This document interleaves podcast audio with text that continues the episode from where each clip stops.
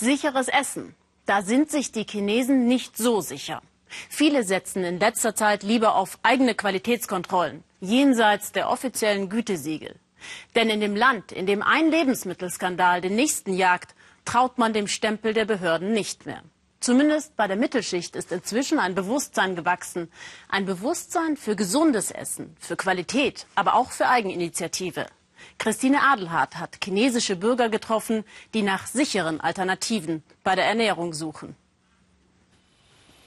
Zhou Liping macht sich Sorgen. Mitten in Shanghais Hochhausdschungel pflanzt die 35-Jährige auf ihrem Balkon ein wenig Gemüse an. So hat sie zumindest ein bisschen Kontrolle über das, was jeden Tag auf den Tisch kommt. Besonders für ihre beiden kleinen Kinder will die Mutter alles tun, um die Familie möglichst gesund zu ernähren. Ihr Mann ist Unternehmer und verkauft Ersatzteile für deutsche Autohersteller. Sie arbeitet als Regierungsangestellte. Die Joes gehören zur sogenannten neuen chinesischen Mittelschicht. Gutverdiener, die sich Ökoprodukte jetzt leisten können. Früher sind wir oft ins Restaurant gegangen, jetzt essen wir mehr zu Hause. Das schmeckt besser und wir wissen, was wir essen. Außerdem kaufe ich vor allem frische Lebensmittel und vermeide abgepackte Waren. Ich glaube, da sind noch mehr chemische Zusätze drin.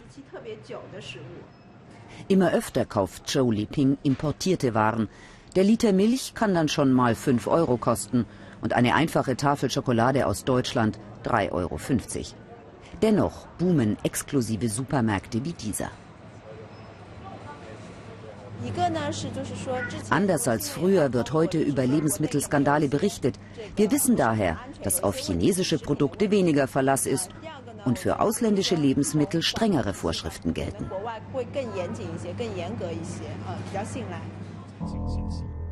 Gerade hat der Gammelfleischskandal die Menschen aufgebracht. Verdorbenes Fleisch wurde tonnenweise zu Hamburgern verarbeitet und an Fastfood-Ketten verkauft. Immer wieder gibt es Berichte über gebrauchtes Speiseöl, das mit Chemikalien versetzt, wieder an Restaurants geliefert wird und so im Essen landet. Oder das, 10.000 tote Schweine treiben in einem Fluss. Der Vorfall wurde nie richtig aufgeklärt. Zwar ist der Milchskandal schon einige Jahre her, aber bis heute vermeiden Eltern chinesische Milchprodukte. An vergiftetem Milchpulver waren sechs Kinder gestorben 300.000 an Nierensteinen erkrankt. Das Vertrauen zwischen Herstellern und Verbrauchern ist nachhaltig gestört. Chiu Liping kauft am liebsten direkt bei Bauern, die ihre Produkte selbst vermarkten. Sie schätzt dabei nicht nur die Qualität der Lebensmittel, sondern den direkten Kontakt zu den Bauern. Oft sind es junge Menschen, die die Höfe ihrer Eltern übernommen haben und sich mit viel Enthusiasmus um ökologischen Landbau bemühen. Hier in Peking hat Zhang Tiangle diesen Bauernmarkt ins Leben gerufen. Gemeinsam mit den Herstellern entwickelt sie ein System der Qualitätskontrolle, das Verbrauchern Sicherheit gibt, jenseits offizieller Ökosiegel. Alle Bauern kennen unsere Prinzipien. Sie dürfen keinen Dünger oder Pestizide benutzen, Tiere müssen freilaufend gehalten werden Hormone und Antibiotika sind verboten. Das versucht jeder für sich auf seinem Hof umzusetzen. Das Wichtigste aber sind unsere gemeinsamen Hofbesuche. Regelmäßig besucht Zhang Tianle zusammen mit Verbrauchern und Bauern die Höfe der Teilnehmer an diesem Projekt. Dabei geht es nicht nur um Kontrolle, sondern auch um Erfahrungsaustausch, voneinander lernen und vor allem gemeinsame Standards erarbeiten, das ist das Ziel.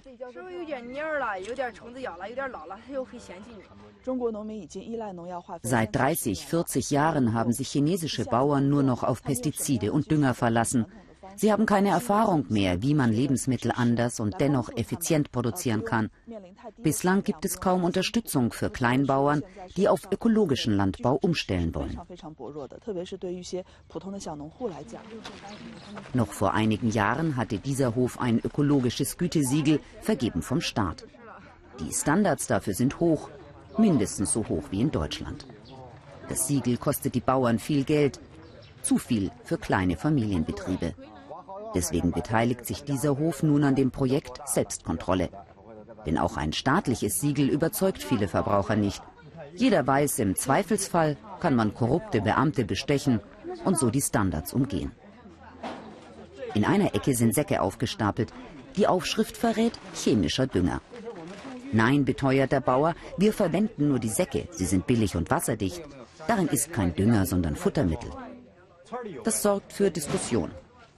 Sich gegenseitig kontrollieren. Für chinesische Bauern ist das neu. Bislang haben sie sich immer auf den Staat und seine Kontrollen verlassen. Wir Chinesen lieben es, hinter dem Rücken des anderen über dessen Fehler zu reden. Es fällt uns schwer, direkt und offen über Dinge zu diskutieren und jemandem zu sagen, was er falsch gemacht hat und wie es verbessert werden kann. Wir müssen lernen, Probleme einzugestehen, damit wir gemeinsam etwas besser machen können.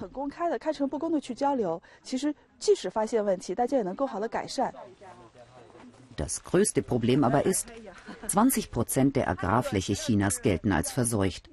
Es wird Jahrzehnte dauern, bis ökologischer Landbau die Bevölkerung im großen Stil mit Lebensmitteln beliefern kann. Noch bleibt das ein Privileg für gut verdienende Familien wie die von Chiu Li-ping.